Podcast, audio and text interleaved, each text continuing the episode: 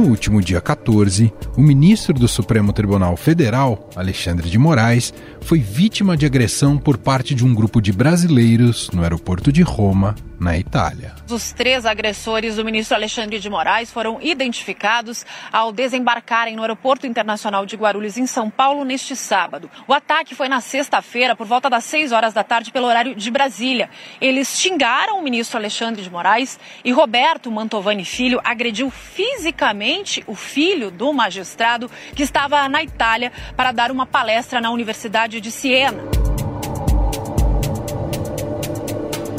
Segundo informações da Polícia Federal, quem começou com xingamentos foi Andrea Mantovani ao avistar o ministro. Junto com ela estavam o marido, Roberto Mantovani Filho, e Alex Zanata Binhoto, genro de Roberto.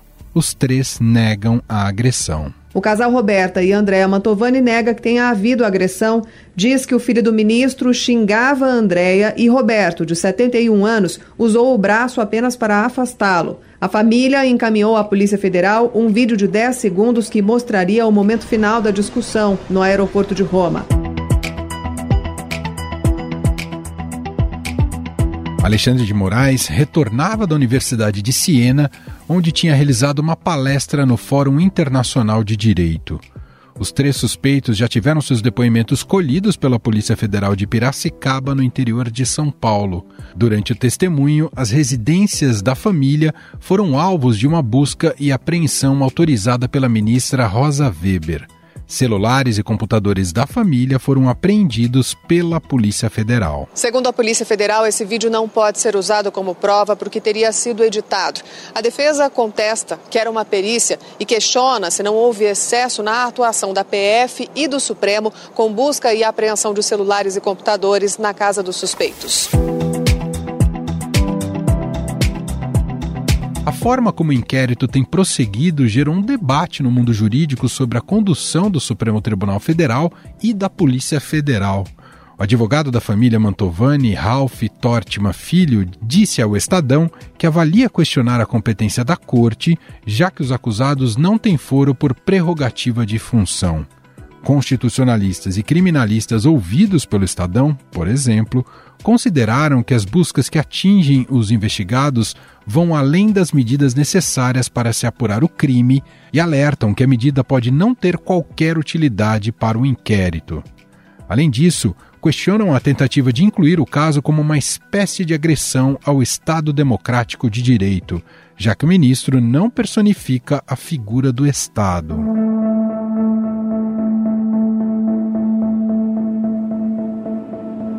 A Lei de Defesa do Estado Democrático de Direito foi instaurada em 2021, definindo crimes que ameaçam ou impedem o pleno funcionamento da democracia. O plenário aprovou nesta terça projeto que revoga a Lei de Segurança Nacional e tipifica os crimes contra o Estado Democrático de Direito. O texto prevê penas de 4 a 8 anos de reclusão para quem impedir ou restringir com o emprego de grave ameaça ou violência o exercício de qualquer dos poderes ou tentar alterar a ordem constitucional democrática.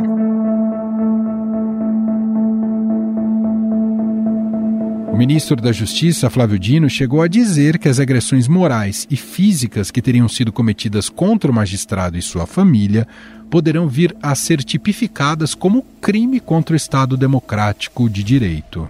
Daí esse raciocínio do crime contra o Estado Democrático de Direito.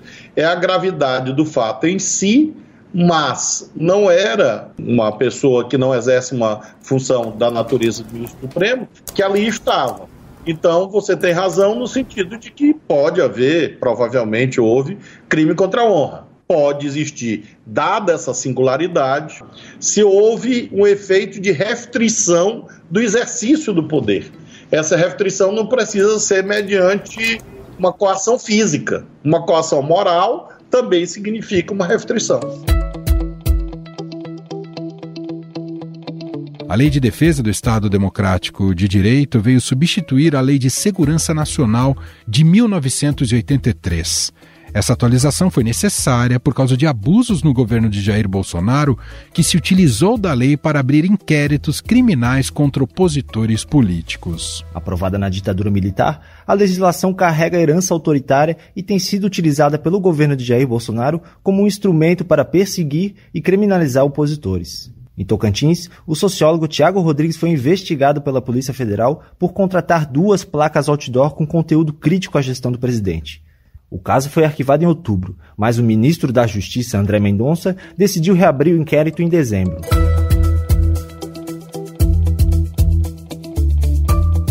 A Lei de Defesa do Estado Democrático de Direito veio eliminar esse risco, mostrando que a defesa do regime democrático não deve ser confundida com a defesa das autoridades. O que tem acontecido neste caso do ministro Alexandre de Moraes coloca em xeque o uso da lei há ainda uma dúvida em relação à questão dos supostos crimes terem sido cometidos em outro país. Uma autoridade agredida lá fora não seria o caso para acionar a polícia local? Há quem diga que existem acordos entre Brasil e Itália que permite este processo. Ou seja, a lei penal brasileira poderia ser aplicada extraterritorialmente, isto é, a crimes cometidos no exterior.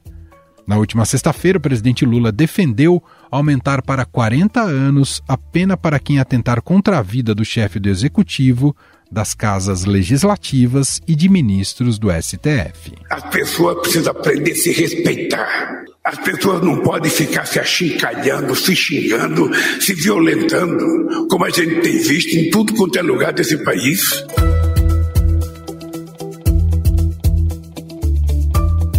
Afinal, a maneira como este processo está transcorrendo configura abuso de autoridade por parte do STF? Existe um punitivismo exacerbado ao tentar coibir os ataques contra autoridades públicas? Sobre o assunto, vamos conversar com Vera Chemin, advogada constitucionalista com mestrado em administração pública pela FGV de São Paulo. Olá, professora, seja muito bem-vinda, tudo bem? Olá, Emanuel. É um prazer ter a oportunidade de conversar com você. Obrigado, professora.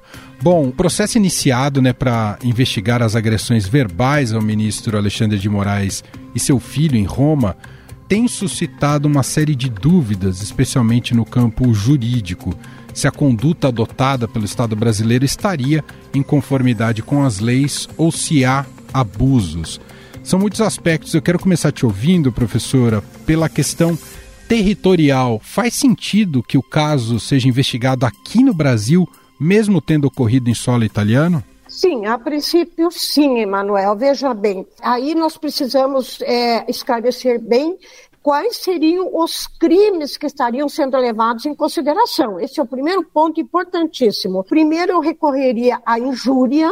Essa me parece, assim, bastante evidente. Né? A partir do momento que ele foi chamado de comunista, bandido, né, comprado, essas colocações remetem ao crime de injúria.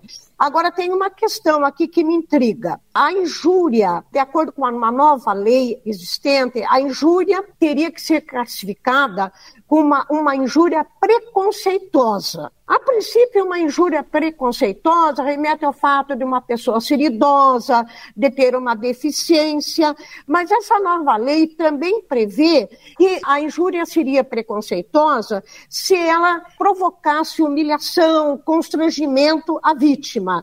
Então, partindo do pressuposto de que o ministro estaria, teria sido humilhado, eh, teria sido causado um constrangimento, e se partir então do fato de que essa injúria não é uma injúria simples, uma injúria preconceituosa, aí sim nós teríamos realmente um crime que demandaria, uma vez que ele foi cometido no exterior, como nós temos aqui um, uma norma no, no, Código Penal que remeta extraterritorialidade, então um crime praticado por brasileiro em outro país, ele acaba sendo, é, a competência seria do processamento e do julgamento pela lei brasileira. Falou-se que ele teria sido agredido fisicamente.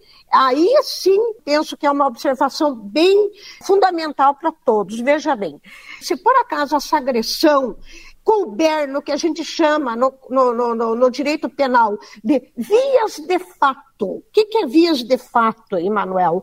Quando você dirige um ato agressivo a alguém, por exemplo, empurra, sacode, rasga, puxa o cabelo, dá um soco, mas que não chega a constituir uma lesão corporal, ou seja, não chega a machucar, uhum. tá? Então, isso nós chamamos de vias de fato. E vias de fato, Emanuel, não é um crime, é uma contravenção penal. E aí que vem a observação importante. Uma contravenção penal, de acordo com a lei que disciplina a contravenção penal, a lei brasileira, tá? Ela só pode punir, julgar um, uma contravenção penal em território nacional. Então, ao que me parece, precisaríamos então esclarecer se realmente limitou-se ao que a gente chama de vias de fato em território nacional. Fora, é claro, o problema da injúria, que é um crime realmente. Outro ponto muito questionado nessa investigação, professora, é a determinação de buscas e apreensão com autorização da presidente do Supremo, ministra Rosa Verbe. Te pergunto, a medida não seria excepcional demais diante do tipo de acusação de crime? Com certeza. Fazendo uma análise bastante é, imparcial, em primeiro lugar, eu gostaria de destacar o fato de que essas pessoas são cidadãos comuns brasileiros que teriam cometido é, supostos crimes lá em face do, do ministro Alexandre de Moraes, que também lá não estaria, olha o importante, ele não estava lá exercendo qualquer atividade relacionada à sua função pública. E quando digo relacionada à sua função pública, é relacionado ao fato de ele ser o ministro da mais alta instância do país. Então lá ele estaria como um cidadão comum. A partir do, do momento em que ele sofreu esse constrangimento, que ele sofreu essa agressão, Obviamente, poderia fazer uma queixa, mas como? Aí vem essa, de novo a questão da injúria preconceituosa. Quando se trata de uma injúria preconceituosa, independe de queixa da vítima. A ação seria uma ação penal pública incondicionada, em que o Ministério Público teria a obrigação de apresentar uma denúncia. Então, a partir do momento que o cidadão Alexandre de Moraes foi supostamente agredido, ofendido por outros cidadãos brasileiros, a competência para processar e julgar esses supostos crimes é, seria da Justiça Federal. Por um juízo de primeiro grau e não pelo Supremo Tribunal Federal. Porque, repito, ele não estava lá como ministro do Supremo Tribunal Federal, ele não estava lá exercendo uma função dessa natureza. Então, a competência para, no caso, conduzir essa investigação seria da Justiça Federal, como de fato está sendo feita pela Polícia Federal, só que não sob a abertura de um inquérito pelo Supremo Tribunal Federal. É isso que eu estou contestando. Primeiro ponto. O segundo ponto, com relação à busca e apreensão propriamente dita, que você me perguntou. A busca e apreensão é uma medida cautelar. Obviamente, tem vários objetivos. Entre um, uma das finalidades, um dos objetivos é, obviamente, um meio de obtenção de prova. Então, você vai lá à casa da pessoa, né, no domicílio da pessoa, tentar, entre outros objetivos, captar qualquer tipo de documento, objeto projeto que possa esclarecer o suposto crime. Aí também eu considero que não há um fundamento sólido para que se conduza uma investigação no sentido de decretar uma medida cautelar de busca e apreensão ao domicílio dessas pessoas, sob o pretexto de que esse inquérito recentemente aberto teria uma relação com o inquérito dos atos golpistas de 8 de janeiro. Então, qual, é, qual seria uma, uma conduta natural, de acordo com a Constituição e a legislação? A partir do momento que eles ofenderam o ministro e que supostamente teriam agredido o ministro, o Ministério Público Federal abre uma ação penal pública incondicionada, quer dizer, independe da queixa do ministro Alexandre de Moraes, e passa a investigar o fato. Mas, veja bem, trata-se de uma injúria? Sim Trata-se supostamente de uma agressão física? Não sabemos, pode ser que seja apenas vias de fato. Sim. Então, seja como for, vias de fato ou o crime de injúria, como se procederá? Ah, vamos abrir uma investigação, o Ministério Público pode oferecer uma denúncia e o magistrado competente, ao aceitar a denúncia, abre uma ação penal em que essas pessoas se tornam réus em suposto cometimento de um crime de injúria que vá lá, então, uma injúria preconceituosa ou não. Então, é, essa, essa, é a conduta. Uma, um mandado de busca e apreensão, sob o pretexto de que teria supostamente, que essas pessoas teriam uma relação, supostamente, com inquéritos dos atos golpistas de 8 de janeiro, não justifica de forma nenhuma, não constitui um fundamento sólido para que se possa decretar uma medida rigorosa dessa natureza de busca e apreensão domiciliar. Bom, outro aspecto que eu quero abordar com a senhora é que, de imediato, inclusive o ministro da Justiça, Flávio Dino, encampou esse entendimento, colocou o caso como um atentado contra o Estado brasileiro.